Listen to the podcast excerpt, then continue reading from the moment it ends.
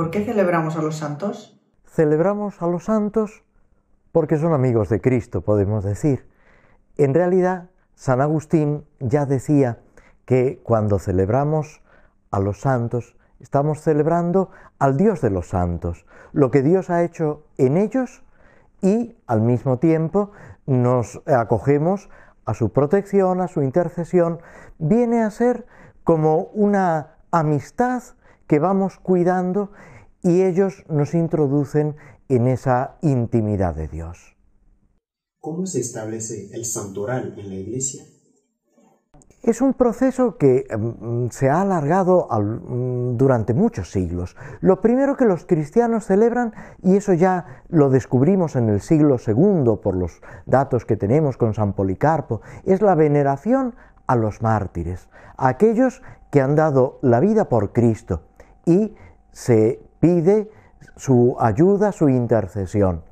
Luego, cuando mm, las persecuciones se interrumpen, se empieza, unos años después, a venerar a aquellos santos que han sufrido lo que se llama el martirio blanco, o sea, esa ofrenda de sí mismos, esa entrega en la caridad a Dios y a los hermanos. Y en Occidente está San Martín de Tours y en Oriente San Antonio Abad como los primeros prácticamente que se veneran como santos no siendo mártires.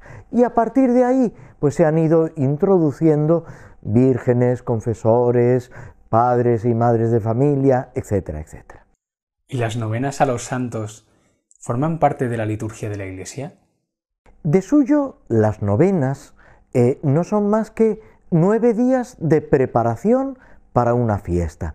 Se puede eh, emplear eh, un acto litúrgico como es la misa o la liturgia de las horas, o se puede hacer simplemente una oración de tipo privado.